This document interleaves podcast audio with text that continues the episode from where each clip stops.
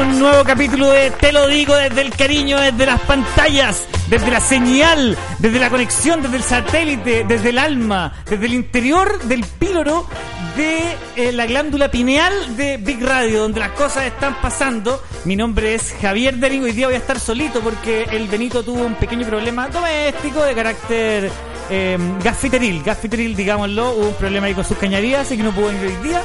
Pero hoy día no estoy solo, hoy día no estoy solo. Aparte de el zar de las perillas, el señor Pulpo Navalón que está aquí conmigo. ¿Cómo está, señor?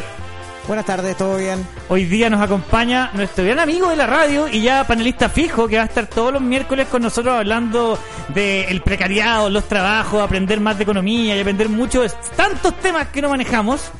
Eh, gran amigo, gran comediante, ya de vuelta a la comedia considero yo. ¿Tú ese? Sí, uno de los controladores políticos más importantes de la comedia también, a través de, de- de Chile Comedia. He creado mi, mi, mi poder desde a poco. El señor Mario Raimundo Motonetas Ugarte.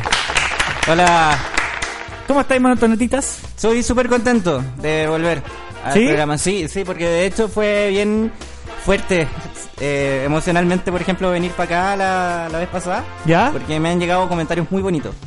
Sí, la gente está muy, contenta con lo que hablamos el otro día. Se, se aprendió harto. Ahí la gente se volvió loca leyendo. Los libros se estuvieron traspasando por el Telegram, Sí, por el WhatsApp. El, el- el efecto, porque yo nunca quise ser como un show de los libros acá, o sea, era, yo, yo lo que quería era hablar como de un tema y, y se transformó como, es como tú en- quieres decir como Antonio Escármeta, pero que no lee. Claro, entonces eh, eh, yo encuentro, encuentro la raja, encuentro la raja que esto se haya, se, te- se pueda convertir en una sección, entonces a mí me pone una presión, ¿cachai? Que es muy bonita. Que, por ejemplo, ahora, ahora creo que vengo más preparado que antes, pero vengo más nervioso. Ah, yo también yo me puse a leer para no, para no llegar Gil. Me vine, me vine- le- le- estuve leyendo desde la última vez, agarré algunos de los libros que recomendaste y ya voy en la mitad de uno para estar ya más a caballo con, con los temas, porque de verdad son súper interesantes y hablan de, de un poder que tenemos nosotros como ciudadanos y como personas de cambiar las cosas desde la idea y las conversaciones y la discusión. Y esa weá es lo más bonito. Sí, porque sa- ¿sabes lo que yo creo? Es que estamos, por ejemplo, en- estamos en un momento constituyente. Sí. O sea, estamos en un momento en que hay que hablar de cosas que son esenciales y esas cosas esenciales vienen de un cuestionamiento a cuestiones que nunca pensamos que no íbamos a cuestionar. Entonces, por ejemplo, creo que ahora aparecen ideas de económica alternativa que antes eran consideradas como cualquier cosa, pero que ahora pueden dar respuesta o cierta como no sé, inquietud sobre lo que estaba pasando antes y que nos pueden servir como recurso ahora, al momento de querer construir como una nueva sociedad. ¿cachai? Siento yo que, que eh, al menos el trabajo de la gente que habla en la tele o que habla en la radio no es solamente replicar el modelo, sino que también plantear otros modelos. O plantear o sea, diferentes ideas que se pueden convertir eventualmente en un modelo, como, como tú me contabas incluso Mm. hace un minuto fuera de, del aire, me decías que todos teníamos grandes ideas para cambiar el mundo, todos alguna vez. Pero el 99,9% no hacen callar. Claro, no, nos dicen que no, es que no se puede, o no, es que no es viable, y, no es, y, la- y hay muchas ideas que no son viables porque simplemente no lo estamos intentando. Claro, ni siquiera nos damos el lujo de pensarlo. Oye, quiero darle un tremendo saludo a toda la gente que nos acompaña en el Telegram de la radio, que ya cada día crece más. Ya, ¿cuántos? Qué bacán. 1548 miembros que nos acompañan todos los días, mandando un saludo a todos ellos y que también nos vayan ayudando porque, como estos temas tienden a ser a veces complejos y e- incluyen temas de economía, temas legales y, y temas de otras áreas que nosotros Claro. tal vez no podemos manejar, si tenemos alguna duda, ideal que nos puedan ayudar respondiéndonos. Sí, pues, porque yo creo que esta semana, por ejemplo, fue un tema muy constitucional, muy constituyente, y ese tema es muy de abogado. Yo no soy abogado, ¿cachai? De hecho, sé muy poco de, de, en términos de jurisprudencia, temas con- constitucionales, ¿cachai? Voy a tener que buscar ahora, ahora Claro. en Google qué es lo que es jurisprudencia. Sí, cacha. Entonces, eh, yo creo que, por ejemplo, la pega que han hecho los abogados en redes sociales, o, la- o los abogados que han salido en estos programas, los abogados que han salido a, a hablar como de cara a la gente. Yo tengo un crash eh, con vaso. Sí, pues. Bueno, estoy así como que, como que lo veo y que ahí, ahí se, se- la, Dímelo- hormo- la hormona reacciona. Sí, cuéntame, cuéntame, Cuéntame cuéntame, cuéntame. Hazme dormir con tus historias de revolución Claro. y seguridad social. Entonces yo no sabía por qué pata ag- agarrar el, este, este tema, porque mi tema son la economía alternativa. pues, ¿cachai? Son, es, es- es leer de economía, tan- tanto de la economía como de- del, del sistema, del modelo, ¿cachai? Y también revisar otras lecturas que, que se vayan un poco a contracorriente de lo que se está pensando, ¿cachai? Entonces desde ahí me gustaría aportar yo la conversación. No sé si, ojalá no transformarme en el sulfate de nadie, pero Ojalá no transformarme en el salfate de nadie. Sí, eso- eso me da Que tiene, susto. tan- tiene tantas aristas negativas lo que acabáis de decir. Sí, no quiero, no quiero, de verdad. Porque... Como el amigo cocainómano que habla pura jugada en los carretes. Sí. Y que desde enero lo encontrarás. que te estar en Big Radio. Claro. Sí, trabajando duro acá en la- aquí la cosa cambia mucho. Ahora, si me dan plata por ser el salfate de alguien, yo feliz. Ya, por ser ya, el ya, salfate sí, de sí, alguien. ya, ya. No, si lo peludo es conseguir las poleras de Goku, weón. Si es el, si el tema de Claro. pasarte plata y pelarte es lo más fácil. Claro. O sea, ya, ya por ejemplo, el Villegas un salfate de alguien. El, de todos los como intelectuales son salfates de alguien. Vamos a, llegar, forma. vamos a llegar al punto que vamos a tener Villegas y Artea acá sentados. Por favor, y nosotros, sería y increíble. nosotros opinando de lo que hablan ellos. Sería increíble. Mi teoría es que ellos dos se van a unir y se van a enojar con nosotros. Oye, pero, pero te invito a que hablemos de esos temas en la segunda Sí, sección. sí, sí, sí. Y, y no sé si podemos hacer un repaso como de lo que pasó esta semana o conversar sobre... O sea, esta semana, como tú decís, es una semana muy. El, el tema es la constitución, eh, Mm. es la, la diferencia entre la, la convención constitu- constitucional y la otra que era, se me olvidó, La convención mixta constitucional. Con- convención mixta, que una de ellas eh, implica a parlamentarios y la otra es la gente eligiendo a los a, a quienes van a hacer la constitución, a quienes la van a redactar, Claro. buscar representantes. ¿Quiénes para ti serían buenos representantes de para escribir la constitución? Porque yo, yo en mi mente aún tengo gente muy tengo gente muy clara, pero que tienden a ser respuestas obvias. Por ejemplo, para mí es muy importante que esté Fernando Atria. Ya. Para mí está muy importante que esté mm, Vaso, Jaime Vaso. Jaime Vaso, sí, Jaime Vaso. Para mí, por alguna razón, es muy importante que esté Paloma Sala escribiendo la constitución. No sé, dije, bueno, Paloma Sala tiene que escribir la Paloma constitución Sala. porque alguien tiene que tirarse un flato en esa reunión, ¿cachai? Como Claro. para extender la weá. Eh, ¿Quién más? He, he pensado en gente como Pamela Giles. Chuta, ya, ya, yo no estoy tan de acuerdo. Estoy pensando en, en- en gente, f- f- tiene que haber re- representantes eh, de las distintas etnias, tiene que haber representantes artísticos.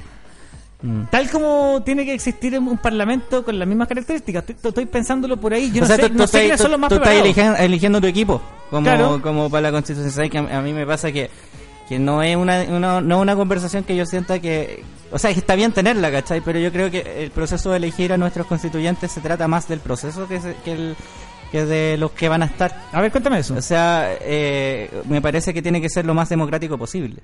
Sí. Y, que, y que- cuando me refiero a democrático no significa solamente parar el dedo, sino que seamos capaces como sociedad de levantar nuestros candidatos, ¿cachai? En base a la asamblea, en base al, cabildo, en base a, una propuesta, en base a, nuevos partidos políticos que van a aparecer, porque tú no podías alienar a los partidos políticos de esta situación como mucha gente quiere.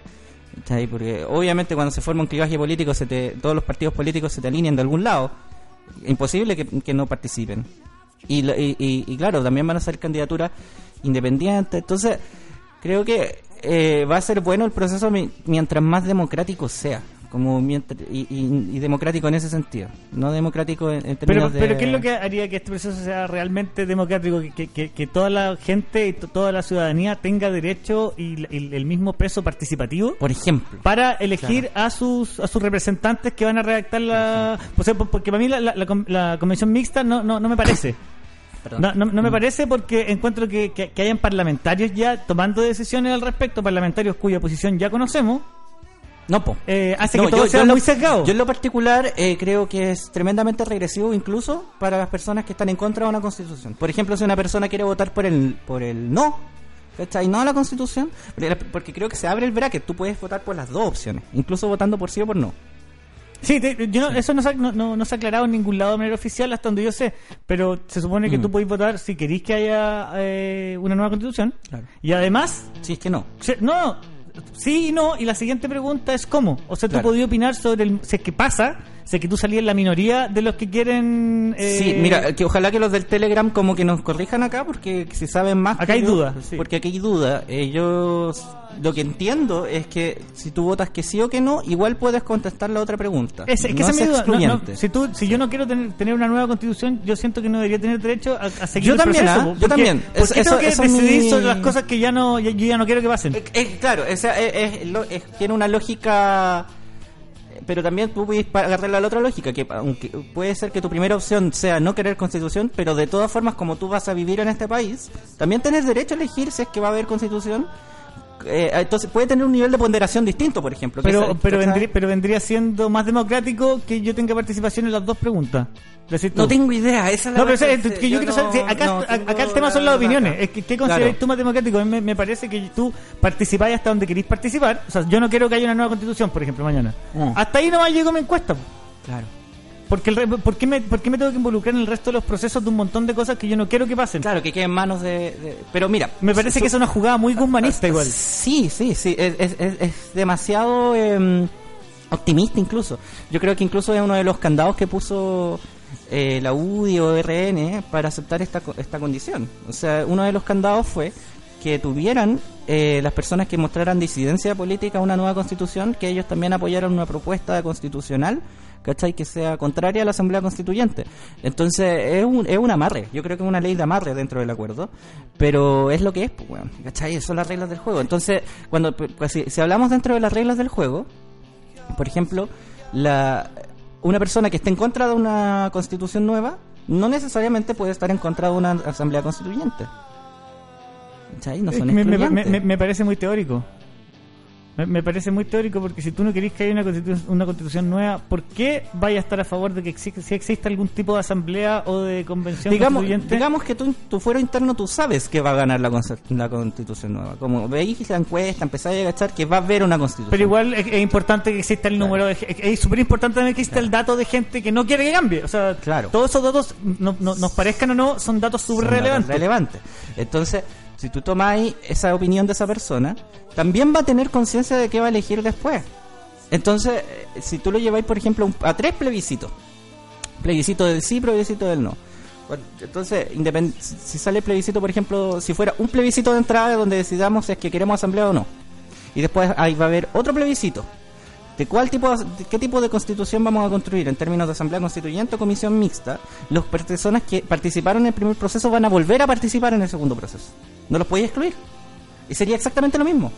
¿Cachai? En términos teóricos es no se puede excluir, a esa gente. población, ¿cachai?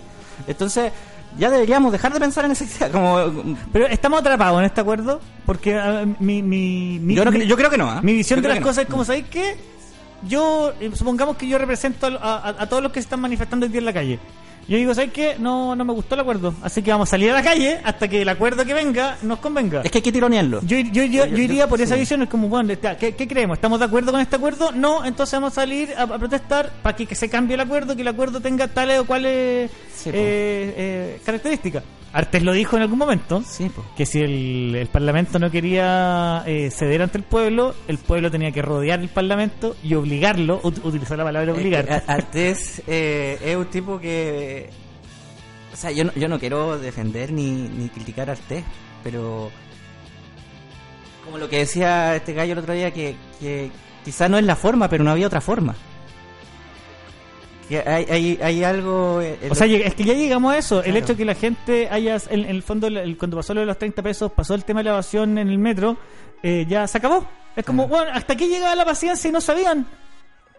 Claro. Y se acabó y ahora para adelante cualquier cosa que no nos guste, y esto yo creo que es una weá que la clase política tiene que entender, de que cualquier cosa que no nos guste nos va a ver en la calle.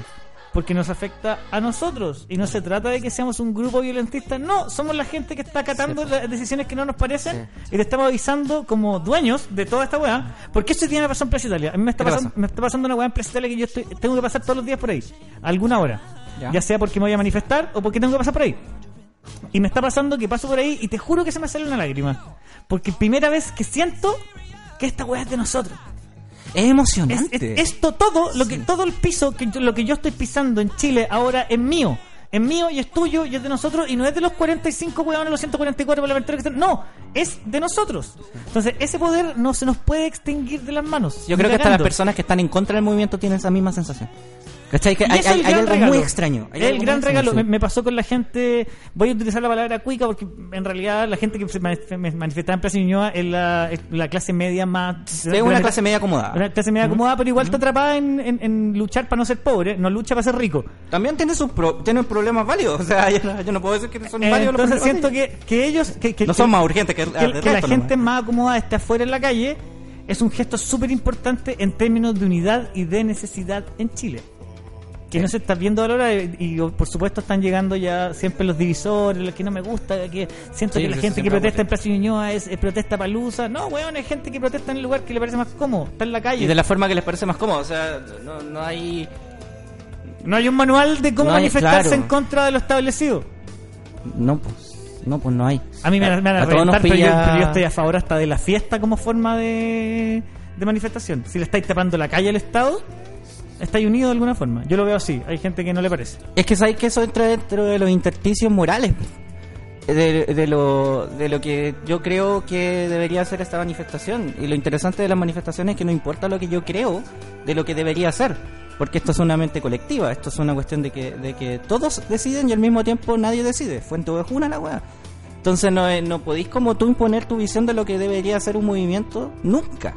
Porque siempre estáis haciéndolo desde una posición de privilegio. Claro. En cualquier caso.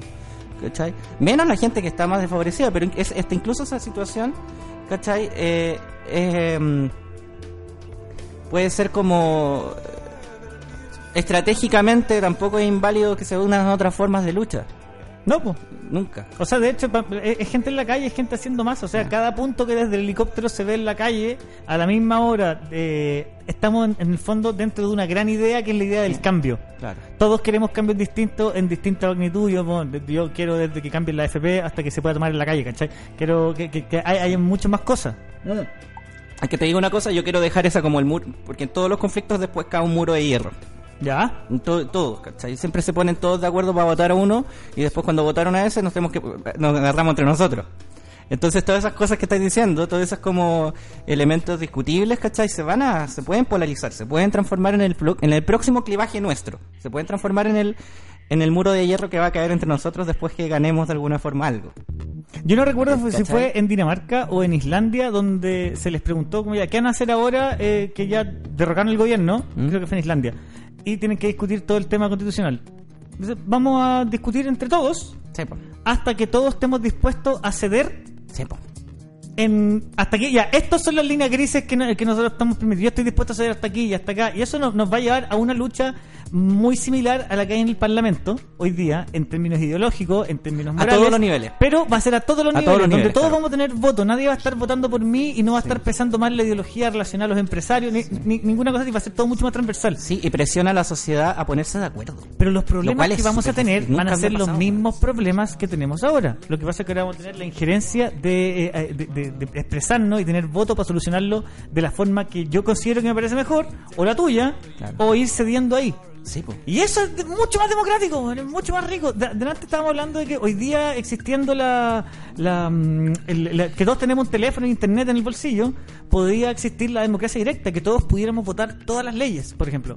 Es posible hacerlo hoy día. Existe la tecnología. Antes era una, una burocracia horrible que, no sé, pues 10 millones de personas votaran eh, y pre- preparar votaciones, preparar la urna, preparar los vocales, preparar un montón de huevas burocráticas que tienen que ver con, con prácticas, pero hoy día es posible. Entonces, ¿qué nos falta para que exista la democracia directa? Mira, ¿cachai? Que yo, yo ante esas como propuestas de, por ejemplo, democracias de celular o democracias de internet. Democracia celular. ¿Cachai? ¿Cómo redujiste Sí. una idea que yo tenía de entregarle poder a la gente a Esa- dijiste democracia del celular? Celulocracia, que inventaste. Eh, Smartphonecracia, diría yo. Tu iPhonecracia. Ya sí, iPhonecracia, pero la gente con Android no puede votar. Claro. Eh, sí es excluyente, ¿eh? Porque, por ejemplo, sobre representaría un grupo de la población que tiene acceso a esa tecnología y gente que no tiene acceso a la tecnología quedaría subrepresentada.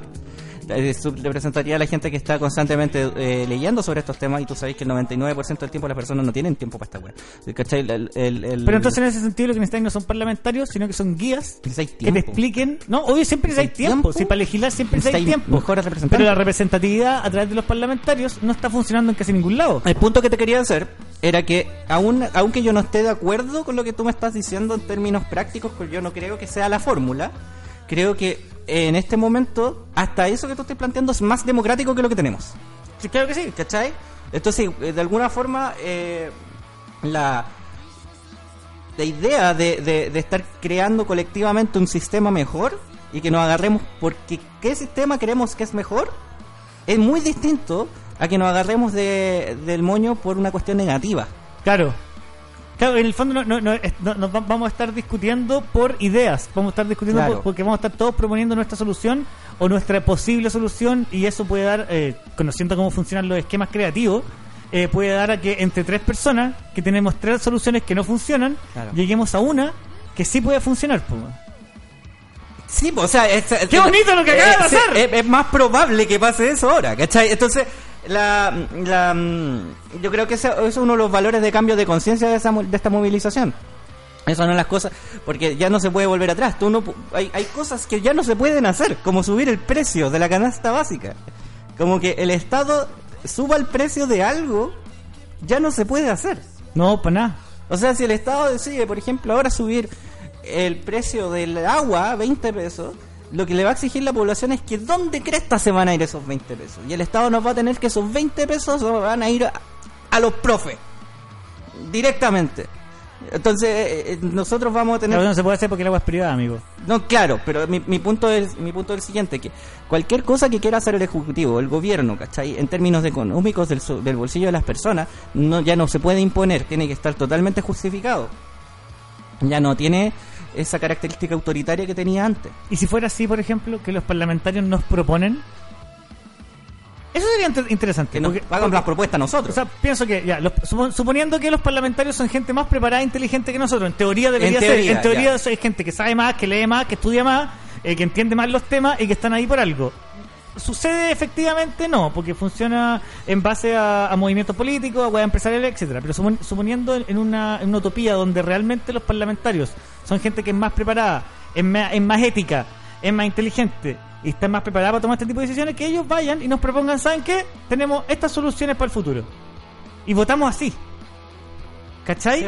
Eso sería también una solución súper interesante, yo, ¿cachai? encuentro, yo encuentro genial porque Porque tampoco voy a sentarme a escribir leyes. Así como Estamos- motoneta, no, juntémonos no, hoy día no, a tomar y escribimos la nueva ley del cobre. No, la buena funciona no, así. pero están todos proponiendo cosas para mejorarlo. Sí. ¿Cachai? Es, una actitud tremendamente constructiva. Yo no he visto, por ejemplo, en todo este tiempo, en el, el mes y dos días que llevamos de movilizaciones, he visto muy poco eh, ideas que sean eh, en pos de destruir Claro. alguna cosa. De, no, quitémosle más derechos a los homosexuales. No, No. Ya, no, ya no está eso. Ahora es todo como, oye, pero si todos tenemos el mismo derecho, weón. No, es que mucho- interesante porque, por ejemplo, una de las Es, cosas es de- propositivo más que de, de ir quitando y segregando. lo que pasó en el Brexit, por ejemplo, o la elección de Donald Trump, o la o lo que pasó con Marine Le Pen, eh, hay va- varios varios textos que leí apuntaban a que esta era una situación destituyente.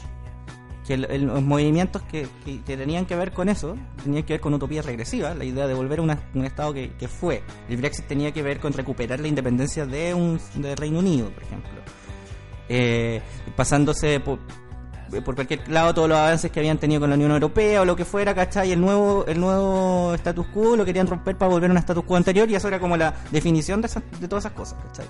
Y, la, mm, y eso se le llama o utopía regresiva o se le llama eh, movimiento destituyente. El objetivo de los movimientos es desinstitucionalizar cosas. Ya.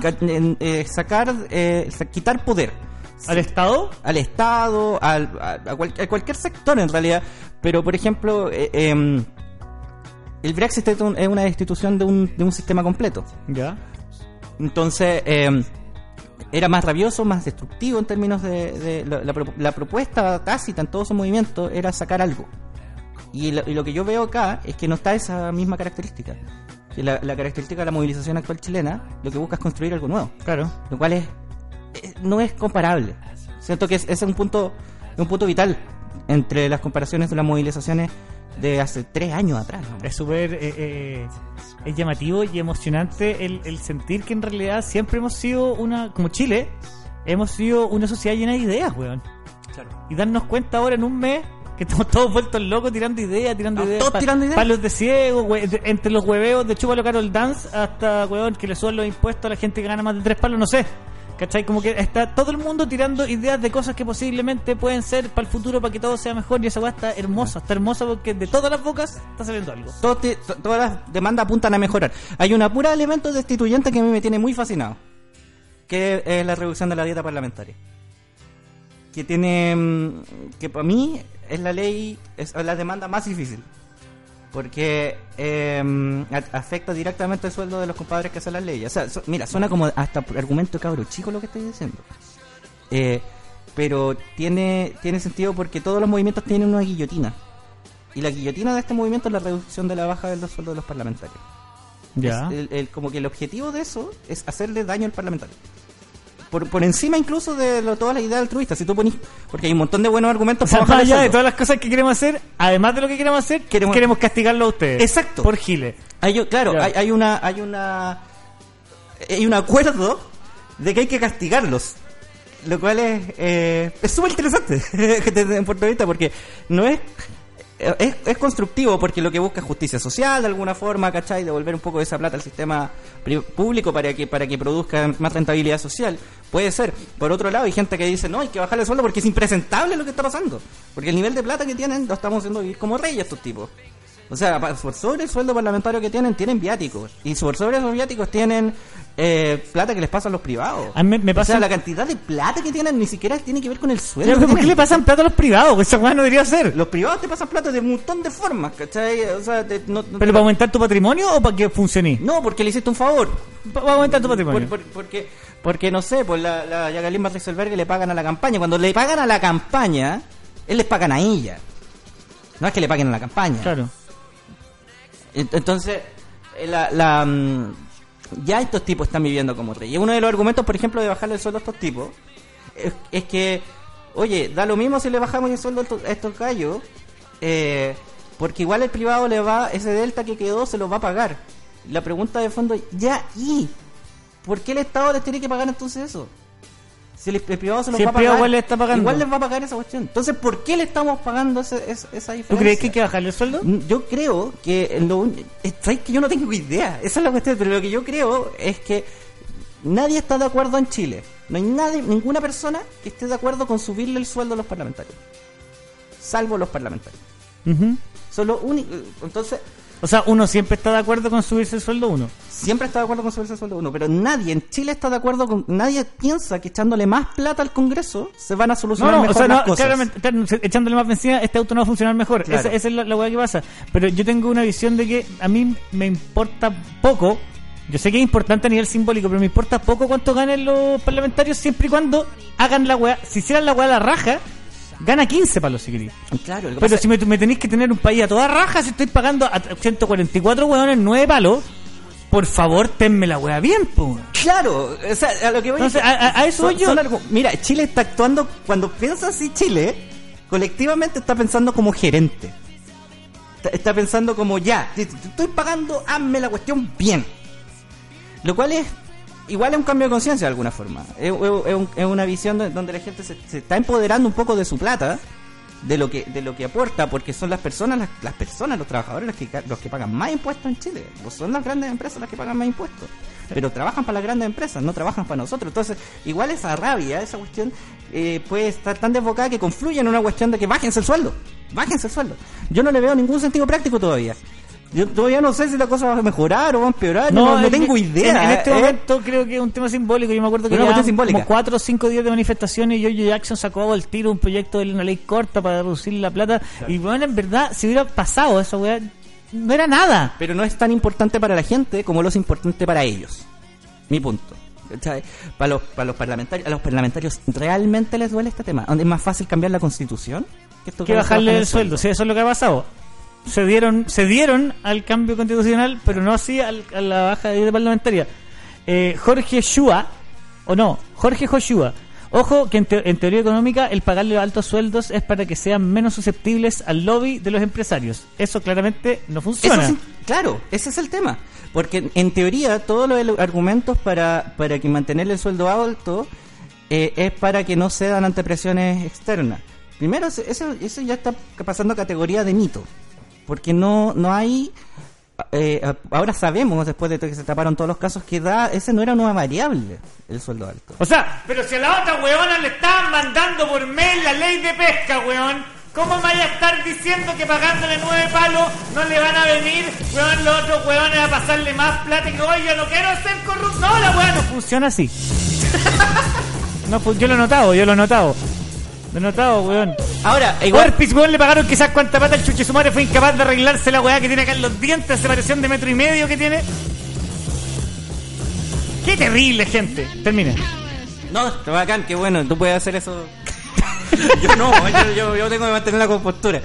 Pero, eh, por ejemplo, igual, igual entiendo que hay una teoría que es válida. Yo no, yo puedo, por ejemplo, si ya, si tú les pagáis 10 lucas a estos gallos. No sé, todas las teorías son Sí, válidas, son válidas, pero, tenéis que, Pero hay que presentar tu hipótesis y, y- y que la- y- y el, resultado del experimento tiene que darte alguna tesis. Claro. Y después de 30 años pagándole calidad de plata, hemos notado que no, no funciona y el lobby aplica igual. Probemos, po, probemos un año de otra forma. Sí, sí, esto es lo interesante, podemos probar, podemos Hay un país de Países Bajos, que no me acuerdo cuál es, que eh, los eh, mm, parlamentarios no reciben sueldo. Eh, nos, O, quizás o- o no, reciben un sueldo simbólico porque tienen tienen un sueldo modesto y en Noruega y lo y, lo- y tienen como una villa olímpica ahí viven todos Sí, su tenéis pe- que vivir como en la como en la villa, como en la digeder de, Claro. de los parlamentarios y tenéis que dormir como en una, ca- una te, cárcel. pa- te pasan un- una pieza viola sí, una hay un comedor común bueno, es como vivir en Punta Peuco. es como es como es como no es sé si es más parecido a Punta Peuco Sí, que otra cosa. pero la pega que tienen es sacar leyes Sí. Pero ellos además pueden tener su, su otra pega, ¿o no? Afuera del, del local. O solamente... O, o ellos tienen que abocarse netamente no a no la- es a- solamente lo que tienen que hacer Ya, ah, ya. no hay otra pega para ellos y no tienen ni siquiera reelección o sea es casi como que saliste jurado ¿cachai? es, es algo que Ah, como, así como sí. salir vocal de mesa, podéis salir Sí. parlamentario este año. Sí, es algo, es algo mucho más de sentido público, en, en estricto siste- sentido de que tú eres un funcionario público. Y la y la otra cuestión es que mm, es que hablar del sueldo de los parlamentarios te abre caleta de tema en términos económicos. Eh, la, la idea de que, por ejemplo, que se le pague lo justo. Entonces podemos empezar a hablar de qué es lo justo. Porque, por ejemplo, a los parlamentarios, no sé, digamos que les bajan a seis palos el sueldo. Y les llega líquido seis palos y, y, y se le siguen pagando viático y todo. ¿Tú crees que va a desincentivar eso la vocación política? No es así, pues. No. Entonces, la gente que realmente se quiere ir a la política y, y- y cree que es un sueldo decente, hay mucha gente, te diría que el 99% de la población cree que eso es un sueldo no solamente decente, es un tremendo sueldo. Y que quizás está acorde de lo que tienen que hacer. Entonces sí se toma como una responsabilidad. Entre 6 millones y 12 millones no hay tanta diferencia en términos de vocación. Entonces, es posible que sí entre gente más voluntariosa, con más vocación, a un congreso donde pagan un poco, la mitad de lo que pagan, y la gente que no quiere estar por esa plata, que se vaya al sector privado, que se vayan al sector privado. Sí, la Van pero- pero- Rieselberghe- claro, porque estar en el Parlamento para trabajar para los privados al mismo Sí. tiempo para la weá, pues, weón. La Jacqueline Patricelbergue por el sueldo se tiene que ir a trabajar al sector privado. Yo feliz que se vaya al sector privado. Ahí, ahí van a ver los privados que, que cuando le pasan una gerencia a la Jacqueline Patricelbergue lo hacer como el forro. A mí me, me pasa también que en este tipo de temas también hay que tomar siempre en cuenta que somos seres humanos. O sea, los, los sistemas que desarrollemos, siempre va a haber un sinvergüenza, siempre va a aparecer un sinvergüenza mierda. Siempre, siempre, siempre, siempre. To- toda la historia va a aparecer uno. Tiene que haber. Claro. Ahora es cómo desarrollamos un sistema para que ese weón lo podamos identificar rápidamente y sacarlo cagando No sé. rápidamente. Yo creo que siempre en todas las burocracias, en todos los sistemas estatales, cualquier cosa tenemos que aceptar que hay un nivel ¿De aprovechamiento político? sí, de corrupción que es inherente al sistema. Es- no hay ningún sistema de poder, ningún sistema económico que no tenga inherentemente un nivel de corrupción. Es imposible. O sea, si lo pensáis, el narcotráfico, que por ejemplo ahora está criminalizado el narcotráfico, probablemente llega un momento en que no. De manera muy injusta, si me preguntan a mí. ¿Ah? De manera muy injusta también. Infundado. bueno, independiente de lo que queramos todos nosotros, es un negocio paralelo que existe en la economía. Y ese negocio tiene los indicadores económicos que genera son a nivel del Nasdaq, ¿cachai? Es, es- de verdad, el narcotráfico podría estar cotizando en la bolsa y es porque es una... Si tú vas a los bancos, o sea, no vais, pero por ejemplo veis documentales de cómo son los bancos, por ejemplo, en la frontera de Estados Unidos, son como de Dubái esos bancos. Y todos saben que esos bancos son de narcotráfico. Claro. Entonces, el nivel de plata que genera el narco, por supuesto que se va a meter dentro de la, de la política. En todos los niveles, en todos sentidos. Imposible sacarla. Y la. Pero, ¿y por qué? Porque los indicadores económicos de- del narcotráfico son, Son excelentes. pero son enormes. Sí. Son enormes, son Bueno, aún de aún transnacionales. se dice que Pablo Escobar eh, hay como creo que 8 mil millones de dólares que siguen enterrados de Pablo Escobar Claro. que nadie sabe dónde chucha están. Claro. O tal vez sí, pero están es- ahí. Igual es increíble encuentro. Sí, pero Ahora, imagínate sacáis esos 8 mil millones de dólares y los y los- y los metías a circular en el mercado, weón. Fluctúa todo. ¿podéis, cambi- podéis cambiar la historia de un país con esa plata? Sí, pues. Y lo- eh, entonces, la, la idea de que, de que lo- lo- el ser humano, que los diputados no van, no van a aceptar ciertos niveles de corrupción, tenemos que desecharla. Pero sí podemos hacer un sistema. Hay que pensar de manera sistémica. ¿Qué sistema nosotros creemos que puede mitigar un poco eso? Más que fijarse en las individualidades, por ejemplo. Más que, más que hacer un sedazo tan, tan em, específico. Po- po- Podemos pensar en, en repensar un poco la labor del parlamentario. Sí. Y, y- y eso es lo que lo, lo- lo interesante. incluso se puede abrir más las democracias, por ejemplo, que no solamente los parlamentarios hagan leyes, las asambleas que hagan leyes. Claro, podrían haber cupos para que, la- Claro. para que asambleas de ciudadanos puedan presentar leyes y tengan votos. Claro. O sea Todo eso es súper interesante porque estamos, estamos en el momento donde te- le- me carga un poco la, últimamente la expresión la hoja en blanco, pero como está la hoja en blanco, todas esas cosas se pueden hacer, pues todas esas cosas se pueden inventar. Sí, la hoja en blanco.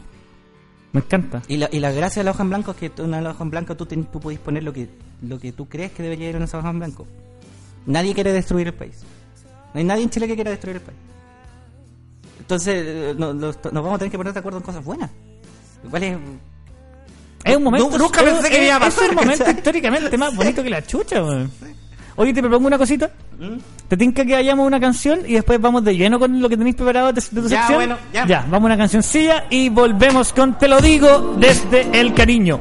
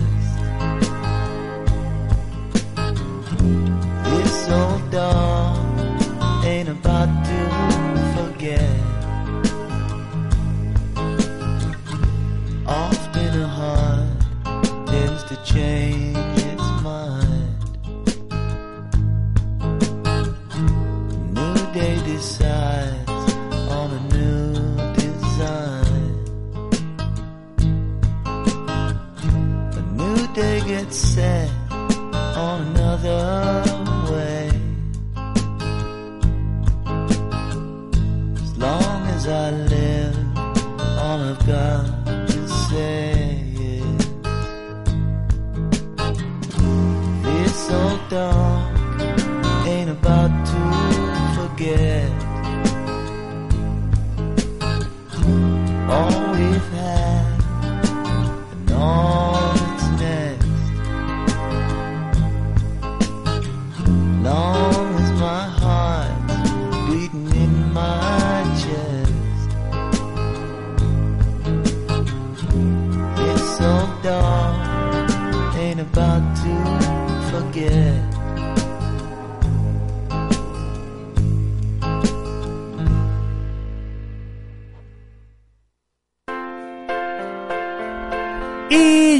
Estamos de vuelta con el segundo bloque de Te lo digo desde el cariño.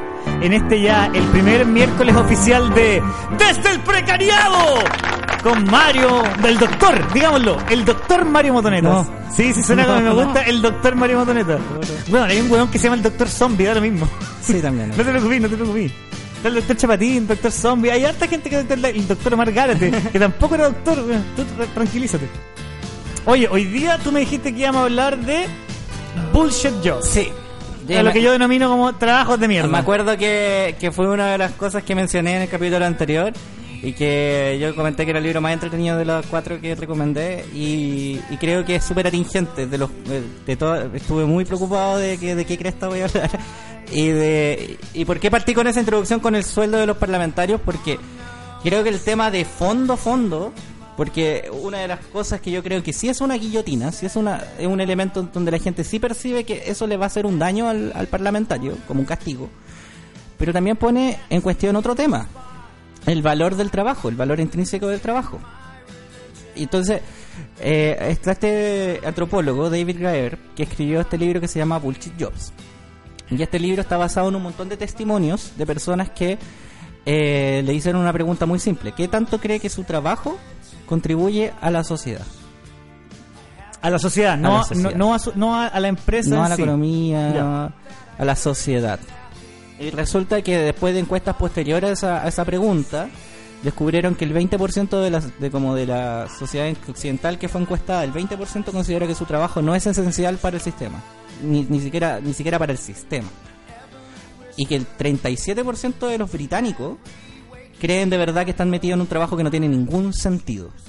Lo cual es, es- es brutal, porque eso se mete al tiro un poco ¿Cómo con la- afecta eso una, la, la parte emocional y mental de es una terrible, persona? es, es bien terrible, porque en el momento en que tú le encontráis eh, que tu trabajo es vacío, que no tiene ningún sentido, que la y no se trata de las tareas que estés haciendo, ¿ah? no se trata de, de que incluso tú no te sientas un aporte, por ejemplo, para la persona que te contrató, que no sientas que era un aporte para tu familia, o que en el fondo tú puedas encontrar excusas o, o encontrar razones para la cual tú puedes justificar lo que estás haciendo. Es el, el asunto no es la persona, el asunto es la profesión. Si esa profesión en realidad es importante para la sociedad o no. Entonces, ¿por qué? O sea, Eh, es, es la, la tarea en sí, no es el... Claro. Ya. Entonces, eso es- es- en juego, por ejemplo, la, la teoría del valor del trabajo. Entonces, lo que hizo este gallo fue hacer esta pregunta. ¿Y, lo, por, y por de dónde le viene esta cuestión? Porque el gallo siempre, por ejemplo, en reuniones sociales, le preguntaban, ya, ¿y tú qué haces? Yo soy antropólogo. Ah, y la gente lo encontraba muy interesante, porque un antropólogo, ¿qué así? No sé, vivía en una tribu. ¿Cuál es, cuál es la pega de un antropólogo? Entonces le preguntaban, porque, ¿qué onda? ¿Cachai? Es muy interesante eso. Y cuando el gallo le preguntaba como a la otra persona, como que la gente, no sé, decía, no sé, yo soy consultor de una empresa de minas que lo que hace me dedico a aumentar la eficiencia de la producción y, y- y- y me consultan y yo doy... Oh, qué terrible, entrar en esa dinámica de los trabajos que no se pueden explicar. No. Y cachai que mientras más palabras tengáis que usar para tú justificar tu trabajo es un muy buen indicador de que tú estás metido en un trabajo que no está contribuyendo a la sociedad. Y eso es muy, es muy complejo porque, por ejemplo, una de, las una de las hipótesis contracíclicas que este gallo plantea es como una, una teoría eh, intermedia de lo que ocurre, por ejemplo, con la, automatiz- la automatización y los trabajos.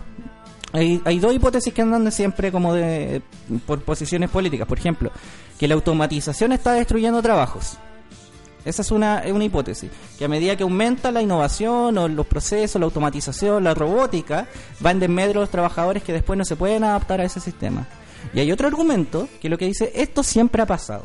Toda la historia de la humanidad se trata de que la innovación y que la automatización y la industrialización no afecta al trabajo porque las tasas de desempleo se mantienen más estables, incluso han ido bajando con el tiempo. Entonces tú no puedes decir que esas personas no se vuelven igual reproductivas, que vuelven a que la, la- la- la- tecnología igual permite que la gente ingrese al mundo del trabajo. Entonces están esas dos hipótesis andando casi como la misma fuerza y lo que propone Graeber es que son las dos y ninguna al mismo tiempo. Porque la hipótesis, por ejemplo, de que el- lo que cree Graeber es que la automatización sí ha creado más trabajos, pero ha creado más trabajos con la excusa de crear más trabajos. Ah, perfecto. Ya entendí. Pero termina, termina que, que justo me, me- como que caché el tiro como ya, vamos a crear más trabajo, pero porque tenemos que crear más trabajo, Porque tenemos- no porque necesariamente Exactamente, porque hay que darle más tareas a la gente porque esta gente quedó desplazada y esas tareas son inherentemente eh, inservibles. Así como inventé, inventemos un trabajo del caballero. Claro. Oye, que ahora haría analista de marketing y lo ponen a, a- Entonces, ¿qué ocurre? Hay, hay, hay, hay otra cosa, que las corporaciones se están volviendo más... po- y, es- y esto principalmente afecta mayormente a las grandes corporaciones. Esto no es, no es un asunto, por ejemplo, de las economías de barrio, no es un asunto... Porque, por ejemplo... No es un asunto pyme. No, no es un asunto pyme, porque en general las personas que se dedican a hacer trabajo a otras personas eh, son muy productivas para la sociedad. Son tremendamente productivas. Pero esto tiene que ver con, por ejemplo, los trabajos que, que tienen muchos apellidos. Director de marketing eh, de Estratégico relacional. relacional eh, y gerente de comunicaciones eh, estratégicas de- Sector sur. Sí, claro. Eh, eh, hay una prueba que propone Rutger Breckman que es como qué pasa si esa, esa, esa, mm, si un rubro completo se va a paro por dos meses. Tú puedes Ya. medir la importancia social. Por ejemplo, lo que estamos hablando antes de lo- los basureros, que se fueron a paro tres días y yo la zorra. Claro. Y al tiro llegamos a acuerdo. Al tiro, por, por la importancia que tiene ese trabajo en la sociedad. Exactamente, la recolección de basura es tan importante que si se nos cae ese sistema, de verdad provoca una erosión enorme en el sistema social, en el tejido completo social. Lo mismo pasa con las, por ejemplo, ¿qué, qué pasaría si los profesores se fuera- fueran a huelga un año? ¿Qué pasaría si lo- las enfermeras se fueran a huelga tres meses? ¿Y qué pasa? Entonces tú empezás a medir eso. en- en- en- y, y yo sé que es un ejercicio muy reduccionista, ¿eh? es un ejercicio reduccionista. Porque quizá es más compleja la pega de otra persona, que- pero también dice... Pero podía hacer pequeños ejercicios mentales de Claro. sacar tareas que de pronto tú pensáis que son Pero- parte de sí. y de verdad son demasiado importantes como lo que pasa con los basureros.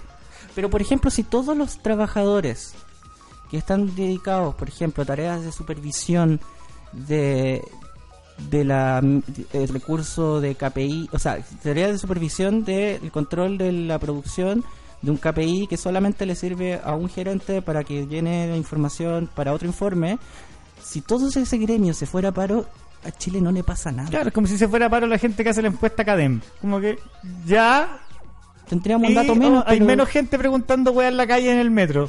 Sí, Es como. Es, treme- es tremendo. Es tremendo, es tremendo tanto darte cuenta como ser parte de esa masa eh, de gente trabajadora que está, está metida en ello. Oye, me gustaría interrumpirte un poquito Dale. para saludar a alguien. Por favor. Para saludar a nuestros auspiciadores que siempre se han estado jugando con nosotros. Dale. Y uno de ellos es Mio Bio. Mio Bio, que son electrodomésticos y utensilios para la cocina saludable que deshidratan, licúan, exprimen y preparan tus propias leches vegetales. ¿Tú que sabes que podías hacer leche con almendras? Podías hacer leche con almendras, podías hacer leche con avenas, podías hacer leche con un montón de cosas. ¿y se Eso- ordeñan? Cuesta harto, cuesta. Sabes que la parte de ordeñar, pero igual, igual hay que levantar ¿Puedes temprano. ordeñar una, una almendra? Motoneta ordeñando almendra. Sí. Pero el método de Mio Bio con su, con su máquina, la Mio Mat, es mucho, mucho, mucho más fácil.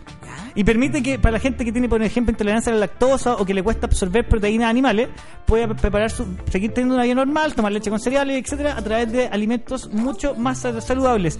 El producto estrella que tiene Mio Bio es la Mio Mat y es una, una máquina que licúa, prepara leches, prepara eh, cremitas, sopita, y tú tenés que es todo súper fácil. Tú la abrís, echáis el agua, echáis los ingredientes, echáis los aliños Y sale la y te leche. vais. Y te vais y después está lista la sopita, la leche, la crema, lista, lista. Y tú los, si tú quieres saber más de, de Mio Bio, ¿Dónde puedo saber más? Visitarlos en Irarrázaval 2401, oficina 904 o en Instagram en Mio Bio Chile. Y siempre me gusta destacar una cosa de Mio Bio que se preocupan de muchas cosas aparte del, del tema de, de la nutrición saludable, sino que también del diseño. Todos los electrodomésticos de Mio Bio son literalmente son bonitos. Dan ganas de ponerlo como en la mesa de centro, y, así como en, en- tu libro de arquitectura, tu Mio Mat para que se vea como hondero. Son muy bonitos y aportan mucho al diseño de tu cocina. Así que un gran saludo para Mio Bio Chile. ¿Y hay alguien más? ¿Qué más? Hay alguien más que son los auspiciadores más fieles de esta radio, la gente que te da energía para que nos paremos todo el día. Y ellos son Mr. Big, Mr. Big, la bebida energética que está con Big Radio siempre. No, no es, no es coincidencia el nombre, ¿eh? los Big están siempre con los Big. Mr. Big es la bebida energética que trae todas las vitaminas y todos los minerales y toda la energía para que tú puedas desarrollarte y hacer todas las actividades del día, protestar, correr, saltar, cantar, llorar, todo lo que tú necesites. Así que un gran saludo para los amigos de Mr. Big que están en su sabor tradicional. Como siempre, sabor bebida energética. Tienen la versión cero sin azúcar y ahora sacaron una nueva versión que es la versión Ginger Ale para que los que nos gusta la Ginger Ale Voy a tomar, voy a tomar una traducción, pulpo. Puta que rica la Mr. Big por la chucha, weón. Puta que rica la Mr. Big. Así que un abrazo grande para los amigos de Mr. Big. Ahora, corten seco. Continuando con el tema. Estábamos hablando de los eh, eh, trabajos que generan valor social. Correcto. Y los trabajos que... A ver, es que pasa que es un tema súper controvertido, ¿ah? porque tú te empezás a meter ahora con las tareas que hace la gente, con las pegas que hacen las personas. Y, es, y, y no es la idea de entrar en menoscabar lo que hacen las personas, lo que te especializaste. O sea, yo yo soy, soy ingeniero en comercio internacional. Yo cuando me dedicaba, en- eh, cuando trabajaba en Codelco, una de mis tareas era enviar informes de variación de valor. Informes de variación de valor sirven para la trazabilidad minera. Tú lo que haces es poner los contenidos del cobre eh, y un montón de cuestiones, ¿cachai? En un informe que se va a la, a la- a Cochilco, para que lo ¿Qué es puedan... Cochilco? Cochilco es la Comisión Chilena del Cobre. La- es una el- el- el- el institución regulatoria de, lo, de todos los eh, vendedores de cobre en Chile que venden en el extranjero. Ah, perfecto. O sea, tú para vender tenés que pasar por Cochilco de una u otra manera. sus regulaciones. Ya. Y, la, y, y la, el, el Hacienda, a través del Ministerio, o sea, el Ministerio de Minería y Hacienda, hacen leyes para que... la- Uy, Mike, Co- siento que lo- ahí hay una cantidad de bullshit jobs por todos lados. Es que eso es una cuestión... Mira, déjame terminar con lo que yo hacía. A ver. Llegó un punto en que nosotros logramos disminuir la tasa de, informes, como de sacamos como 4.000 informes yo y un equipo de personas y también la gente que trabajaba en áreas comerciales, que lo que buscaban era reparar una un mal uso de ese documento.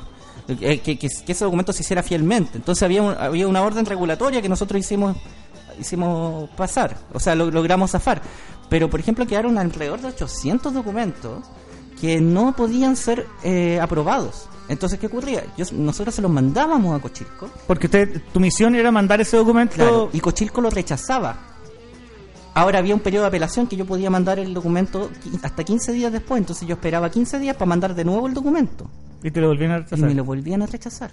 Entonces yo tenía que esperar 15 días para volver a mandar ese documento. Entonces empiezo a pensar en el día de la marmota en que estaba yo, en que el- efectivamente mi trabajo ya no tenía ningún sentido. ¿Pero ese era tu único trabajo o tú tenías estos 800 documentos en los que estabas atrapado, Eh, llegó- además de toda tu pega? No, llegó, llegó un momento en que esa era mi pega. Ya. Porque era, era, era muy, muchas cosas que hacer, muchas tareas. Si no- los bullshit jobs no se trata de cuánta pega tengáis, se trata de que si es que es relevante o no. Est- est- Esta situación es lo que llama David Graeber el duct taper, o el, o el, o el compadre que, por ejemplo, hay un problema sistémico. Por ejemplo, hay una gotera, pero sale más barato tener una persona que le saque el agua al balde todos los días a reparar la gotera. Entonces, eh, es más barato. Porque el si- problema de que genera la gotera es estructural. es estructural. Entonces, si tú reparas el problema, ¿qué hace? Disminuyes la cantidad de trabajo. Y si disminuyes la, la cantidad de trabajo, afecta la economía. Entonces hay un acuerdo tácito para Me mantener... ese hueveando que hay bullshit jobs que son, prenda- que son piedras angulares de otros trabajos que podrían ser sin necesario. Exactamente. Entonces Oh. hay un montón de gente que se dedica al, al, al, al trabajo porque no hay... porque es un problema estructural que generó ese trabajo. Entonces ese trabajo depende de ese problema estructural, que si se resolviera ese problema estructural no existiría ese trabajo, pero ya no podéis resolver ese problema porque ahora existen esos trabajos. Entonces está en una situación de suma cero. Entonces, si por ejemplo mi pega en Codelco, si se hubieran... si- Pero eso no si es, me, suena manera- igual, me suena igual como un poco de ani- aniquilación humana, pues estáis ani- aniquilando un montón de gente para poder sostener esta gran máquina que al parecer se sostiene de un alfiler. Eh, eh, eh, no, no se sostiene en un alfiler, que es peor, se sostiene sobre una viga de, de- de, eh, sistémica. Porque este, este, este cuando el, el asunto de la gotera, si tú lo llevas a un nivel de escala de multinacional, no es una gotera, estáis hablando de un problema gigantesco. Que de verdad sale más barato mantener una oficina completa resolviendo ese problema por 30 años a resolver el problema real. Por ejemplo, una de las... eh, ese es un ejemplo de una pega que podría no existir. No existir porque el problema fundamental de ese trabajo radica en otro lado. Entonces, eh, tú podías hacer ese ejercicio mental con muchos con muchas pegas. David Claro. Plantea, por ejemplo, los los flunkies. ¿Qué es un Eh, flunky? Un, un flunky es como el, el- personaje que está ahí solamente para ser más importante a otra persona. Un edecán. Claro. Mira, por ejemplo, pasa esto. En una empresa multinacional, ¿qué pasa? Sale un gerente. Se va ese gerente o se crea una nueva área. Esa nueva área necesita gente. Lo más probable es que necesite gente de la misma empresa. Entonces asciende una persona que estaba haciendo bien su pega. Porque estaba haciendo bien su pega, se le premia, se lo asciende. Entonces tú pasaste de ser una persona que produce, una persona que hace muy bien su pega, y por el hecho de hacer bien tu pega, te sacan de ese puesto y te llevan a un puesto de supervisor. ¿Para qué? Para que los que están abajo hagan mejor su pega. En ese equipo de cinco personas ascendió una. Ahora tiene cuatro personas que controlar. Entonces tiene que contratar a otra persona. Para que sea el quinto. Para que, pa' que- pa' que sea el, el- el equivalente a lo que él era él. O tratar de potenciar al otro que, al, al otro que era segundo bueno, ¿cachai? Para que quede igual y que quede como una jefatura media extraña en el equipo. Pero ya está generando una ineficiencia en la economía, que supuestamente va a generar más eficiencia después. Pero resulta que el gallo, que ahora está arriba, que era más eficiente cuando estaba abajo, ahora su tarea es crearle más tareas a las demás personas, porque ahora él, él tiene que justificar su ejercicio de eficiencia. Entonces se transforma en una cuestión que se llama Taskmaster. El Taskmaster es una persona que, que su trabajo es crear más tareas que vuelven más ineficiente el sistema. Por ejemplo, ahora a este gallo le van a, le van a su pega ahora no es hacer la pega, sino que hacer informes de KPI de rendimiento. Y hacer ese esos KPI de rendimiento implica crear nuevas tareas a las otras personas. Tiene que estar más encima de las otras personas, pero eso no genera más eficiencia en el sistema. Pero, pero, la- pero la- en ese caso, la tarea del supervisor es. Yo sé que en términos prácticos Mm. es eh, mejorar la, La eficiencia. la eficiencia. sí. Porque él, al estar más preparado y el haberlo hecho muy bien, teóricamente, él está preparado para sacarle más trote al resto de los chicos. Pero no pasa. Pero Lo- no, pasa. No pasa, porque según las encuestas que han hecho estos gallos, lo que descubren es que los gallos que han ascendido a supervisores, lo que terminan haciendo es que terminan trabajando igual a lo que hacían antes, porque es lo que hacían. Porque es para lo que son buenos por lo general. Si tú los sacaste de esa tarea, van a quedar una tarea que no cachan. Y esa tarea que no cachan, no la pueden resolver en el mediano plazo. Entonces tienen que inventarse tareas para resolver esa tarea que no cachan, para justificar la nueva tarea que no ah, cachan. perfecto. Entonces, no, no, no, no es teoría militar, pues funciona de manera súper distinta. Claro, funciona de manera muy distinta. Entonces, ¿qué pasa? Me acabáis de crear un trabajo que no tenía sentido por el hecho de hacerlo para que haya más importancia en la empresa. Es una cosa... Yo entiendo, hay un montón de razones fundamentales y súper importantes de por qué pasan esas cosas. El hecho que en la práctica no se reproducen en mayor eficiencia. Si tú sumas eso en, en- en- función del PIB, por supuesto crece. Pero si tú lo, tú lo sumas en términos de rentabilidad social, no crece. De rentabilidad so- social y productividad. O sea, O la productividad igual aumenta en Lo que pasa es que, por ejemplo, hay una cuestión bien interesante que tiene que ver con el paradigma del trabajo. El trabajo para que sea productivo, por ejemplo, e- este vaso. Para que exista este vaso, tú necesitáis arenero, necesitáis gente que le saque la impureza a la arena, necesitáis gente que se dedique al silicato, de, esas que se vayan a las fundiciones, que las fundiciones generen algún, algún elemento que sea refundible, y que ese refundible, ¿cachai? Alguien lo diseñe. Entonces, toda la cadena para producir este vaso genera un montón de plata, un montón de trabajos en la economía que, que pueden ser necesarios en su gran mayoría el hecho que cuando te entregan el vaso, ese vaso ya deja de producir en la economía, porque tú ese vaso lo vas a reutilizar un montón de veces, lo vas a reutilizar 100 veces. Lo ideal es que ese vaso, si que quisiera seguir generando más plata en la economía, que se quiebre por ojalá los, los próximos dos días. Ya, pero a mí me, me, estáis ofreciendo un paradigma de obsolescencia programada, weón, que esclaviza es- al consumidor al mismo tiempo. ese es un paradigma de obsole- obsolescencia programada que está ocurriendo con los iPhones, está ocurriendo con los autos, eh, porque por ejemplo antes los autos duraban, antes los autos duraban 20 años, Claro. Eh, pero, en tu vida te compráis dos autos. Y nomás. eso era valorado en la sociedad. La idea de que, de que tú, de que el producto final fuera un buen producto generaba más rentabilidad social. La gente lo percibía como algo mejor. Y ahora, bajo el paradigma del PIB, que lo único que importante es el crecimiento, el, el crecimiento descontrolado, no, eh, no considera el valor intrínseco de las cosas en el momento en que te- quedan terminadas. Entonces se invirtió la cadena, se invirtió la, la- la forma de valor. Por ejemplo, desde en Estados Unidos hasta el 73, el PIB y el sueldo, no lo voy a poner en Telegram después. eh, Crecían juntos. Crecían juntos. Iban en la misma, en el mismo ritmo. El PIB, acabo, ¿cachai? El PIB es el PIB. Ya. Sí. En el- crecí- Crecían en, la- en la misma tasa. En la misma tasa. Y de- en el año 73, en Estados Unidos, se cortó esa línea. ¿Por qué? O sea, hay, hay, hay gente que... En general se corta esa línea porque lo que alimentó después el PIB no fue necesariamente el trabajo, fue, lo, fue el capital especulativo.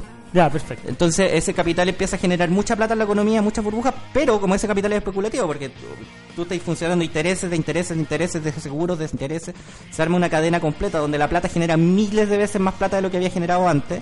Entonces la masa monetaria crece mucho más, pero los sueldos se mantienen. Entonces desde que ocurrió esa desconexión en el 373 y ahora en que los sueldos se mantienen, pero el PIB crece, se genera un montón de plata que ahora tú tienes que distribuir en la economía. Y esa plata que tienes que distribuir en la economía se puede distribuir en cualquier cosa. Entonces, lo que ha crecido, por ejemplo, en el trabajo universitario. El trabajo universitario, un académico, puede trabajar. el trabajo universitario ha sido igual los últimos 200 años. ¿Cachai? Se trata de un montón de, de- de académicos que lo que hacen es llevar a un montón de jóvenes a estudiar o a hablar cosas o lo que fuera. El- el- la, la- la forma eh, medieval de la, de la universidad se ha mantenido a nivel de los, de los de los académicos. Lo único que ha crecido ha sido lo administrativo, los supervisores, los marketing, los, eh, los relacionadores públicos. Puras pegas de aire. Pegas que se sostienen en algo que, que si tú sacáis eso, si tú sacáis todo eso, Esa vendría siendo la grasa. la academia de- de- de- sigue funcionando. Esa vendría siendo la, la grasa de la academia. No, no, no sé si es la gracia, es una forma. No la gracia, la grasa, Ah, dije. La grasa, sí, esa, esa, esa, esa es la forma del sistema. Entonces, por eso eh, es- está como rara esta idea, es media peligrosa incluso para mucha gente, porque la, la idea es que es que el sistema eh, económico actual se está pareciendo más a una burocracia de lo que son los estados. Los estados están escapando de las burocracias porque las burocracias son mal vistas. Los sistemas públicos lo único que quieren es parecerse a una corporación. Claro. Y las corporaciones están funcionando Y la función más pare- cada vez más parecido a una entidad burocrática. Claro, eso quedó muy claro el año 2008, cuando se, se cayó la bolsa en Estados Unidos y, y quedó la escoba con, el, con la crisis subprime. Y los bancos debieran haber quebrado. El Goldman Sachs, lo- las aseguradoras, deberían haber quebrado. Porque si son una institución privada con toda la plata que perdieron, deberían haber quebrado, pero el Estado los salvó. El concepto de too big to fail, eso solamente, ese es un criterio que tú tienes que aplicar a una, a una, a una cosa estatal.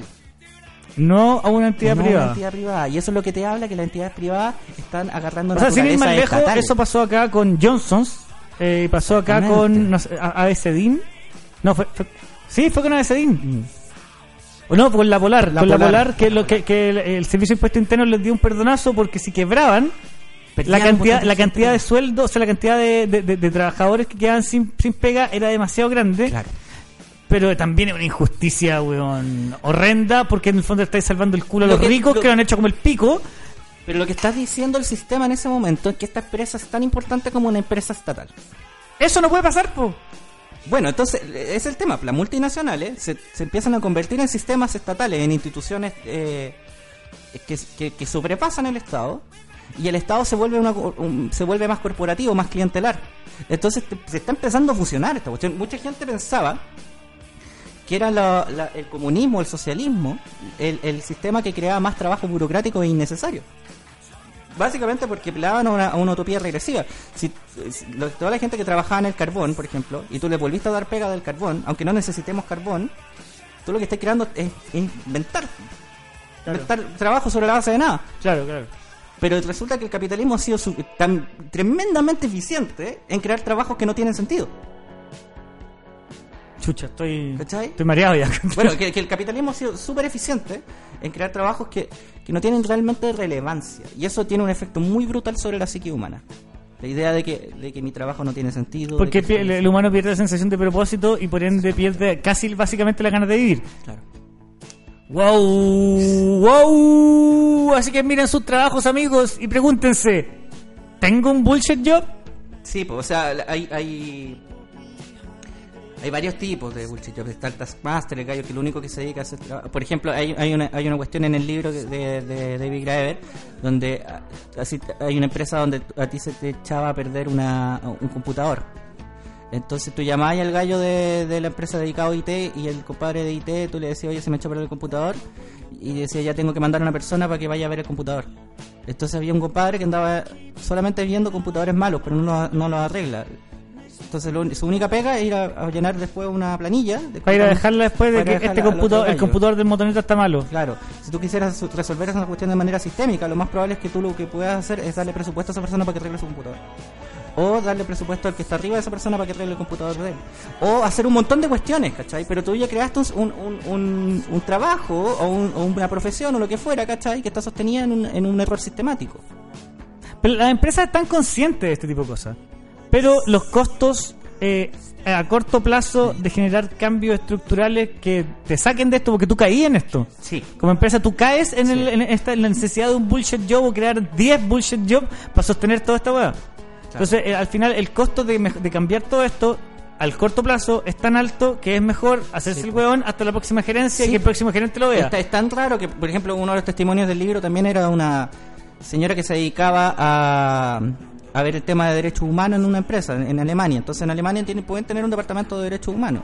La pega de ella era hacer, por ejemplo, para, para mantener la, la, la cuestión de derechos humanos, era hacer capacitaciones, por ejemplo, a todos los trabajadores de la multinacional para que se enteraran de temas de derechos humanos. Luego quizás armar un par de seminarios, hacerlos rotar a estos tipos por varias de las empresas para que hagan seminarios sobre derechos humanos. ¿Qué más? Eh, hacer, eh, por ejemplo, experimentos o hacer, eh, eh, o- fondo la pega de la galla después era ver si es que el tema de los derechos humanos había pegado, por ejemplo, en la gente, entonces hacía encuestas sobre temas de derechos humanos. Entonces esas encuestas iban a unos reportes de derechos humanos y ese reporte después lo presentaban, no sé, al gobierno para que viera que la empresa está haciendo esta cuestión de derechos humanos, ¿cachai? Y la única, y, y resulta que la galla lo que tenía era un montón de información ahora de un montón de gente que se violaban los derechos humanos dentro de la misma empresa y cuando ella denunció ese tema a la empresa, le echaron. Pero si la, la- la pega de ella. No, la pega de ella era hacer el reporte de derechos humanos, la pega de ella no era velar por los derechos humanos. Ah, ah. Eso es un bullshit job. Espérate, y nadie, y nadie velaba realmente por los derechos Nadie. humanos de la empresa. Ella solamente juntaba datos. Ahí se dio cuenta ella que su pega no era velar por los derechos humanos de los trabajadores, su pega era seguir echando a andar una máquina que... Entonces hay un montón de trabajos así, hay un montón de trabajos así. Si cuando se, se empiezan a, a- a- a- a analizar sus propios trabajos y no se trata de que la gente no sea productiva, la gente es muy productiva, sobre todo en los tiempos de ocio. O sea, la, gente, si, si tú... eh, mu- mucha gente eh, la gente no, no se, se creó esta falsa sensación. O no sé es lo que cuestiona Graeber en realidad de que el trabajo tiene valor en sí mismo es valor intrínseco. Y, y, y- pero que pareciera que nosotros para valernos ¿cachai? tenemos que sacrificarnos mucho tenemos porque un bullshit job no significa una pega que no se haga es una pega que se hace y requiere harto Y sacrificio que hay que hacerlo y que requiere la misma cantidad de esfuerzo que cualquier tarea. Sí, el un- tema es que es, una pega improcedente. Claro, una pega que no tiene ninguna... eh, Mira, hay una... Hay una investigadora que se llama Aileen Lawler, que es eh, del Centro de Economía Alternativa de Londres, que ella estimó, por ejemplo, y armaron un modelo de rentabilidad social versus rentabilidad económica. Y el, y el modelo de, rentabil- de rentabilidad social está basado, por ejemplo, en un montón de variables, por ejemplo, de cuánta plata tiene que gastar el Estado en mitigar un problema. Ya. Entonces, una de las cosas que la, la conclusión que llegaron del modelo es que, por ejemplo, un dólar que se le entregue a una persona que se dedica a la gerencia de la banca son 7 dólares perdidos en la sociedad. Porque los efectos nocivos que va a generar ese dólar, después la sociedad los tiene que reparar de alguna forma, entonces genera un gasto por encima Del de lo que se- beneficio. del beneficio. Uf. Y es terrible. De las multinacionales, la- un dólar que se vaya, y, yo sé que te puede doler esto que te voy a decir, pero un dólar que se vaya a publicidad en empresas que genera sobreconsumo, que donde, donde hay industrias donde hay hipertrofia de consumo, como por, pasó el 2008, por ejemplo, en el, con el tema del mercado hipotecario, donde había más casas que personas que necesitaban casas y había más créditos. Un dólar en ese sistema generaba una pérdida de 11 dólares en la publicidad de ese sistema. Y, y, y- lo La, revelador la publicidad sistema- entera es un bullshit job. Ojo. o sea, Entera, entera como concepto. David la publicidad es un bullshit job. David Graeber lo dice, que si separa a los publicistas no pasa nada. Sí, po. Y es, Sí. fuerte esa Porque eh, al final la, la- pega del publicista es, es, de- es evitar hacer la pega informativa, porque un producto bien hecho es un producto que tú informáis, oye, este teléfono cumple estas características, y este otro cumple características que son mucho mejores, y cuestan lo mismo, ¿con cuánto hay que quedar? Con el que es mejor y cuesta lo mismo. Lo que la, pega de la publicidad es al final generar eh, beneficios a nivel emocional, sobre todo ahora en esta, el, el- el- del 2000 desde el 2016 en adelante, es generar beneficios a nivel emocional. Gracias a este teléfono tú vas a ser parte, gracias a este teléfono vas a poder entregar tu opinión, no tiene que ver con las funcionalidades del objeto.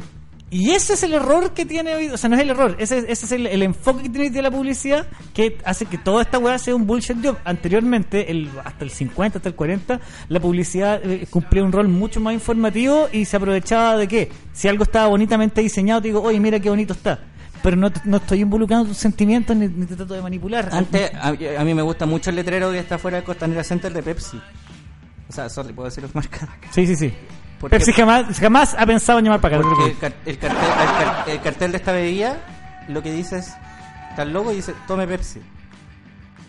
Eso es.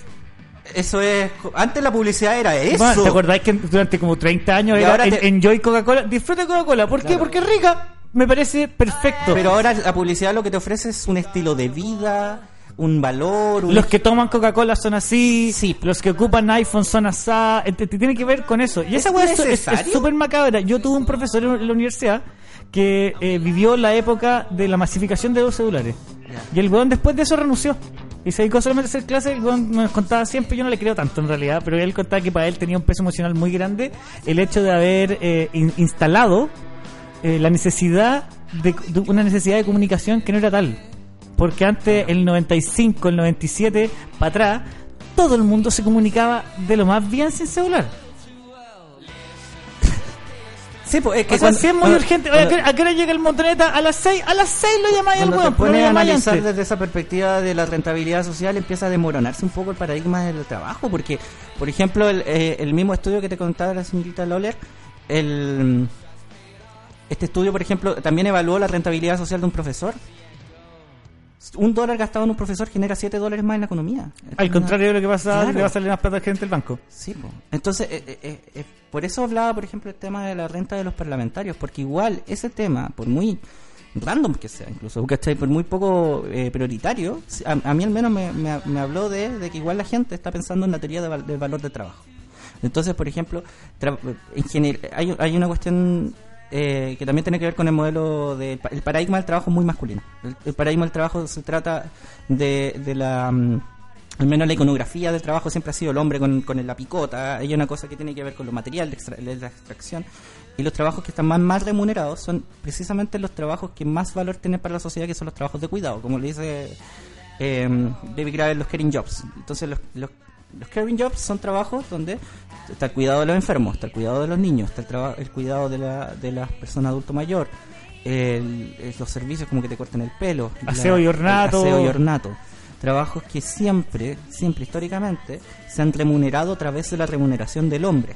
Entonces el hombre ha sido el que ha definido cuánto vale ese trabajo. Claro, como tú no, como tú no estás con la picota sacando el mineral, solamente estés recogiendo la basura que yo genero, te pago menos. Y porque no, eres, no, no- no eres parte de esta figura, de esta figura poética del trabaco, ¿cachai? Del Oye, trabajo. qué terrible, weón, qué Y entonces, terrible, ¿cómo lo hemos hecho tan mal. Entonces, como se ha trasladado, ¿cachai? La idea de cuánto vale, que es, no, sé, que es, es un modelo patriarcal más que machista o más que, más que masculino. Es un modelo donde se- el, el sistema ha canalizado los recursos a los trabajos de cuidado según lo que este sistema cree que valen esos trabajos de cuidado que tienen una rentabilidad social inmensa.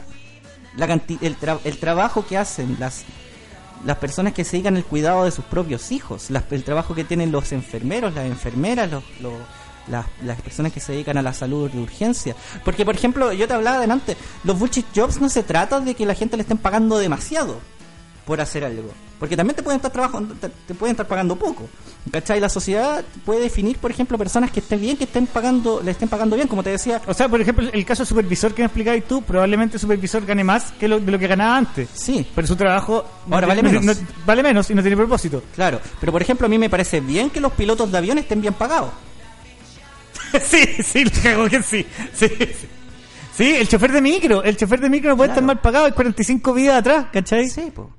Es por la responsabilidad. La responsabilidad que, implica, tiene que estar en buenas Y condiciones. porque tú necesitas que ese trabajo se profesionalice al máximo. Un, un piloto de avión es muy bueno que, que, que gane un buen sueldo. Oye, qué bueno ese ejercicio de que nos sentemos a pensar cuáles son los trabajos que generan mayor valor social. Lo, lo podemos ver hoy día que estamos en las movilizaciones. Eh, ¿Qué pasa si hubieran parado? ¿Qué pasa si no se hubieran metido los chicos que son paramédicos, que han estado en las marchas incluso? Que ellos están haciendo sus horas, en el fondo son horas, éticas, haciéndolas en el... ¿Qué pasa si los bomberos hubieran... hubieran Ahora yo también nos queremos ir al paro nacional de... No, pero los bomberos... No, tú no, porfa no. Porque están, bajo secuestro moral porque ellos tienen vocación de hacer lo que hacen. Si ellos no hacen lo que hacen, saben que esta cuestión se va a la Esa cresta. es una weá que yo quiero, no sé si se mete en la, si hay que meter en la constitución, aunque yo creo que sí, que los bomberos reciban un sueldo bueno y, y de acuerdo a la necesidad y que, Sí, que, bueno, y que les paguen sus carros y toda la weá, no puede ser que estén haciendo colecta para pagar los incendios. No, porque pues, weón. nosotros nos pusimos de acuerdo como sociedad, hasta los bomberos, que era un trabajo que estaba totalmente basado en la vocación.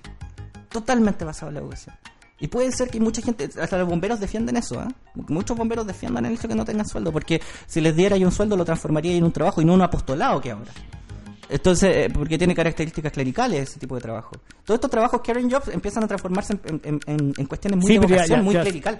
Lo- lo- O sea, igual también ahí te- te- pa- pasamos al tema de que la gente decía, yo creo que los bomberos tienen vo- voz y voto a la hora de decidir Claro. si quieren o no ser remunerados, pero tienen que tener financiamiento para sus weá. Sí, por po, supuesto, weón. pero por ejemplo, un profesor, tú le preguntas, ¿está ganando poco? Sí, estoy ganando poco. Su trabajo importante es importantísimo. Nadie te va a decir, Incuestionable. un- claro, un profesor no te va a decir a ti, mi trabajo no sirve. No. Y por lo general, eh, los bullshit jobs están muy concentrados en los hombres. Muy concentrados en los hombres. Muchos hombres responden en las encuestas que, que ellos creen que tienen un bullshit job. Es muy difícil que una mujer te responda que tiene un bullshit job, porque por lo general los trabajos que le estamos dando, que, el sistema le está dando a las mujeres, es más importante que el de nosotros. Entonces, eh, eh, hay una cuestión de que, por ejemplo, una de las formas que dice David Graeber de resolver este tema es que dejemos de mirar los números como el PIB. Dejemos de mirar el crecimiento económico y empecemos a mirar otro, otro tipo de números. Por ejemplo, la, la rentabilidad social. La ¿Cómo renta- se mide la rentabilidad La social del rentabilidad- trabajo? tú, te- tú fijas un KPI. El, el, el, el- el indi- el indicador... Vamos más va- lento. Un KPI es... es un indicador de rendimiento. El indicador de rendimiento ahora está basado en que si tú le pones plata, yo lo voy a comparar con, por ejemplo, si mejoró el emprendimiento en la zona, si mejoraron los niveles de calidad del aire, por ejemplo, si mejoró el nivel de la calidad de las escuelas, si mejoró la educación de las personas, si es que hay más conciencia cívica. Tú empiezas a, a- medir elementos que son importantes y los pones en, una- en un indicador y lo comparas con la cantidad de plata. Y eso tú lo comparas con otro indicador, con el indicador de rentabilidad social empresarial. Entonces tú, tú pones esos dos indicadores y, te empezáis, y, y empezáis a tratar de que los empresarios se pongan al día con la rentabilidad, con, con la renta- rentabilidad social. Y eso sí asegura que las personas vivan en una sociedad mejor. Los países en general compiten, no sé si se llama competencia, pero se, se miden eh, a través del PIB, ¿cierto? Del PIB. En general, todas las, todos los países que están basados un poco en el consenso de Washington, en, la- en- en lo- en las políticas del, del FMI, del Banco Mundial, y que en el fondo todo este proyecto civilizatorio neoliberal está basado en el crecimiento económico. Hay eh, países que hoy día estén tomando en cuenta, no, yo me imagino que ninguno lo está haciendo de- de- como su principal indicador, pero que estén tomando en cuenta de general, manera importante sí. el, Sí, sí, la muy- rentabilidad social muy de los trabajos. Los países nórdicos, sobre todo. Los países nórdicos ven, para ellos más importante tener más rentabilidad social que tener deuda exterior. Claro. No- los que no fueron los japoneses incluso. Aunque los japoneses tienen otro problema, que, que- que un problema de estrés, de sobretrabajo, pero también vienen otro tipo de indicadores. Entonces, eh, nosotros como chilenos podríamos llegar, porque yo creo que ya el acuerdo está. El acuerdo no está entre los economistas, el acuerdo no está entre la elite, que no es capaz de ver que esos indicadores son más importantes. Eh, Yo siempre, siempre he tenido ¿Y sabe- dudas con respecto a eso. Me pasa lo mismo que ahora, es que el gobierno lo escucha. Yo creo que el gobierno no tiene clarita la weá, pero no quiere nomás. puede ser. Yo lo veo así. yo Pero creo- yo creo que en la nueva constitución puede quedar, igual de alguna forma, que sean considerados esos factores como determinantes a la hora de, hacer política pública. Y, y- y también que sean relevantes a la hora de establecer el- el- la remuneración de un trabajo.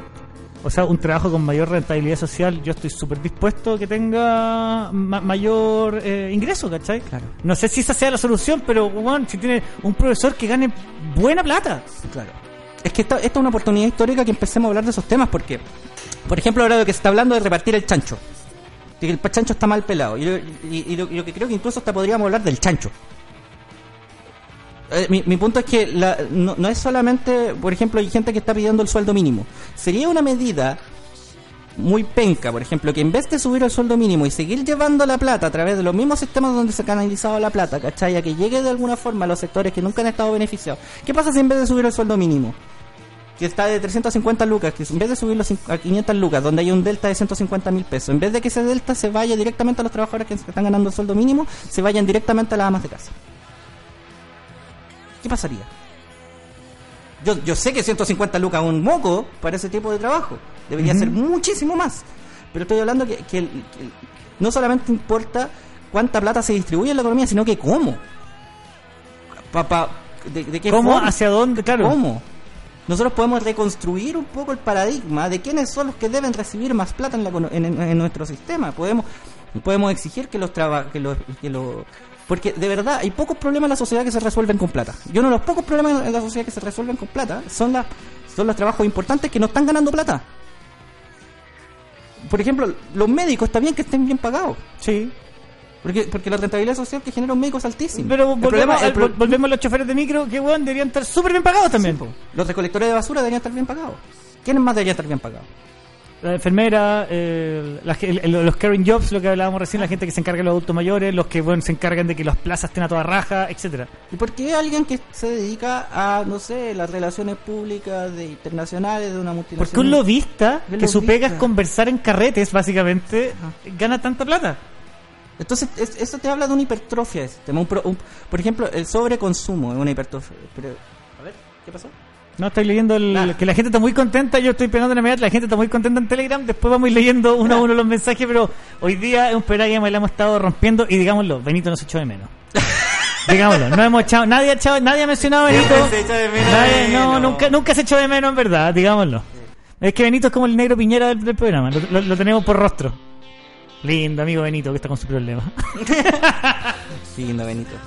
Bueno, no sé, eh, yo creo que ya tengo cerrado más o menos yo por mi lado el tema. No, No, sé, no, no, put- yo, eh, no, no, no, que como siempre he quedado con ganas de leer, Ya. he quedado con ganas de, mm, de aprender más y por supuesto de el próximo miércoles estar más preparado para los temas. ¿Algún libro que tú quieras A recomendar? ver, eh, todo esto que estuve hablando está basado en el, en, En el libro- ensayo y en el libro Bullshit Jobs Bullshit de David Jobs. Graeber, que tú lo puedes complementar con eh, la- eh, los papers que ha publicado New Foundation Economy de eh. Eileen Lawler. Yo lo, lo voy a poner en el Telegram y se lo voy a mandar a Sí, en el Telegram, gente. igual la otra vez también que tiramos también los libros. Algunas personas, los, que- los que tengan los libros en digital, por favor, compártanlos, te lo suplico. Porque harta gente lo ha estado pidiendo. Así que, eh, eh, como, como si es que quieren seguir como indagando un poco, pero, loco, pongan en Google Bullshit Jobs y empiezan a, a leer del tema porque, eh, eh, loco, está pegando muy fuerte. Está pegando muy fuerte. Onda, este gallo que puso en Davos. Davos es como el summit económico más importante donde está la gente con más plata escuchando a este gallo hablando de que el- nada tiene sentido. Está en Google, en Facebook hablando este gallo. Entonces, igual no es, no es cualquier tema. Es un tema que está... que está ahí y que, que- que bueno que todos participemos de una u otra forma. Oigan, chiquillos, para todos los que no saben, en este momento en el Instagram de Big Radio estamos haciendo una encuesta de quién debería eh, escribir la constitución. Todavía pueden participar. Hay un montón de respuestas. Charles Arangui, Felipe Tejo, Jaime Baza, Fernando Atria, Daniel Estingo, Alberto Mayol. ¿Quién más está? El, fiscal fiscal, Gajardo. Gajardo, Gary Medel, pantalla, panta- pantalla, sí. Pulpa Navalón, no. Eh, Felipe Abello, Jorge González. El, El broma, broma. Jorge González, el bromas, Felipe Abello. Mira, yo creo que Hue- Huevito Rey con Felipe Abello, discusión histórica. Gabriel Salazar. Oye, Motoneta, ¿Qué pasó? muy lindo programa. Sí, muchas Muy gracias lindo programa, eh, qué rico que, que ya eres parte básicamente de, Ah. de- de- te digo, te lo digo del cariño. Ya saben toda la gente del Telegram, de- del Telegram y todos nuestros auditores que todos los miércoles, hasta que Motoneta no quiera venir más, va a estar viniendo con sus temas en el miércoles de Desde el Precariado con el doctor Mario Raimundo No me Motoneta. doctor, no me llamo Raimundo. Se llama Mario Raimundo Motoneta Ugarte. me estáis haciendo el gran Quique Morandé. Por supuesto que sí. que te llegaba y bautizar a, que te- a la gran viñuela. No, después voy a, tomar, Paola. voy a tomar agüita, voy a tirar platos para arriba, wea, me voy a mover el mechón. No, no, no. Oye, así que, amigo, muchas gracias por venir. Gracias a ustedes por invitarme. Muchas gracias a todos los que nos escucharon hoy día. Un saludo a la gente del Telegram. Un gran abrazo para el tío, el tío, digámosle, el tío Pulpo Navalón que nos ha estado cuidando ahí con sus perillas, tirando toda la información.